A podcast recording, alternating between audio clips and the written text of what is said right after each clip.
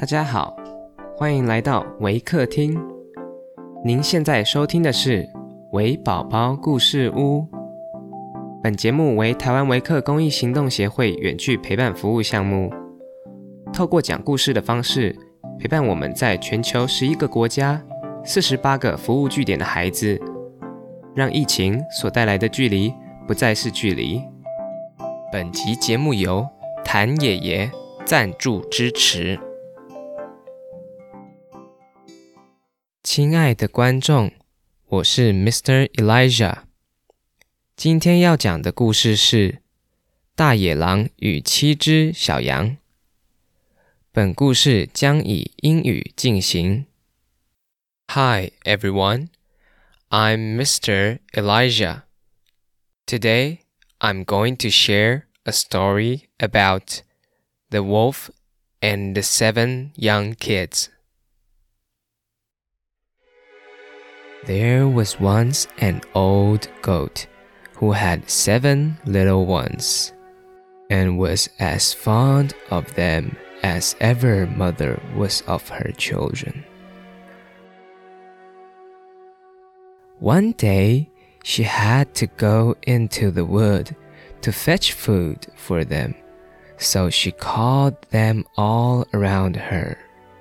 Dear children, Said she, I am going out into the wood, and while I am gone, be on your guard against the wolf. For if he were once to get inside, he would eat you up, skin, bones, and all. The wretch often disguises himself, but he may always be known by his hoarse voice and black paws.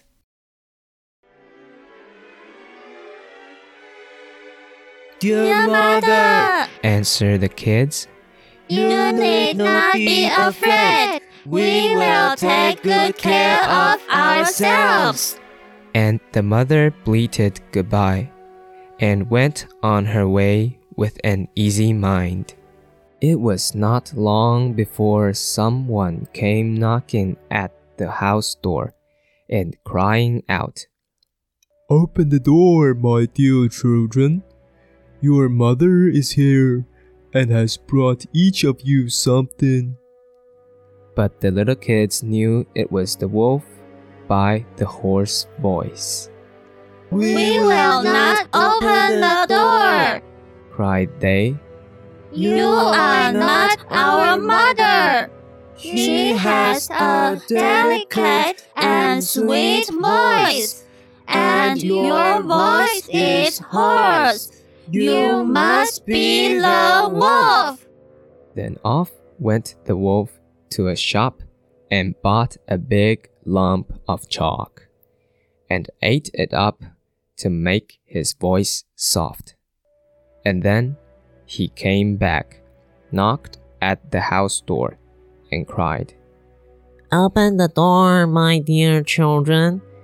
Your mother is here and has brought each of you something. But the wolf had put up his black paws against the window. And the kids, seeing this, cried out, We will not open the door. Our mother has no black paws like you. You must be the wolf. The wolf then ran to a baker. Baker, Said he, I am hurt in the foot. Pray spread some dough over the place. and when the baker had plastered his feet, he ran to the miller. Miller, Said he, strew me some white meal over my paws. but the miller refused, thinking the wolf must be meaning harm to someone.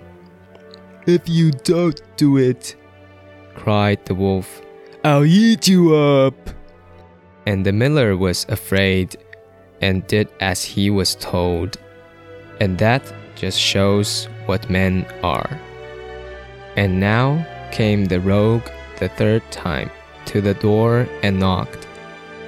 Open, children, Cried he, Your dear mother has come home and brought you each something from the wood. Just show us your paws, said the kids, so that we may know if you are really our mother or not. And he put up his paws against the window. And when they saw that they were white, all seemed right. And they opened the door. And when he was inside, they saw it was the wolf. And they were terrified and tried to hide themselves. One ran under the table, the second got into the bed, the third into the oven, the fourth in the kitchen, the fifth in the cupboard, the sixth under the sink, the seventh in the clock case. But the wolf found them all and gave them short shrift.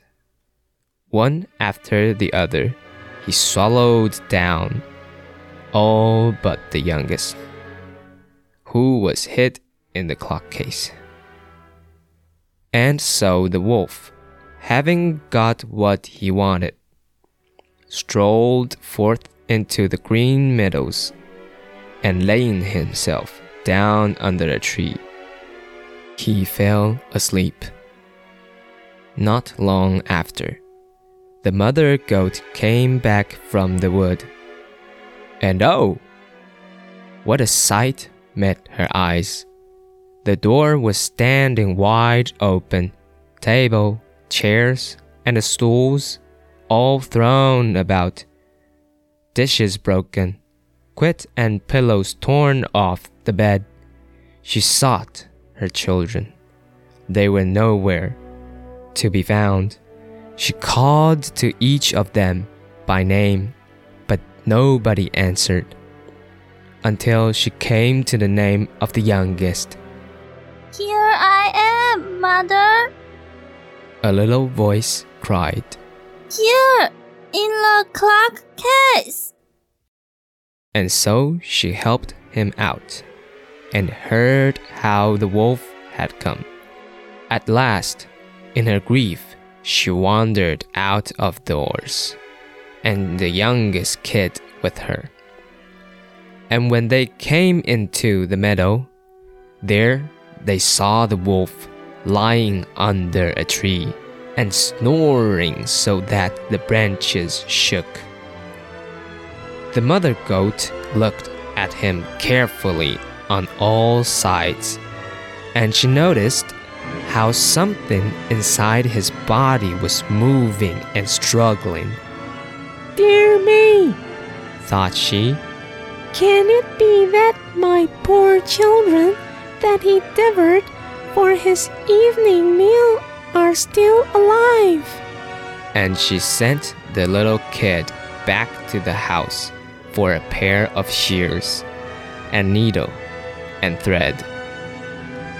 Then she cut the wolf's body open, and no sooner had she made one snip than out came the head of one of the kids, and then another snip, and then one after the other the six little kids all jumped out alive and well. For in his greediness, the rogue had swallowed them down whole. How delightful this was! So they comforted their dear mother and hopped about like tailors at the wedding. Now fetch some good hard stones, Said the mother, and we will fill his body with them as he lies asleep. and so they fetched some in all haste and put them inside him. And the mother sewed him up so quickly again that he was none the wiser. When the wolf at last awoke and got up, the stones inside him made him feel very thirsty. And as he was going to the brook to drink, they struck and rattled one against another. And so he cried out, What is this I feel inside me? Knocking hard against my bones. How should such a thing betide me? They were kids, and now they're stones. So he came to the brook and stooped to drink. But the heavy stones weighed him out. So he fell over onto the water and was drowned. And when the seven little kids saw it, they came up running. The wolf is dead! They cried, and taking hands, they danced with their mother all about the place.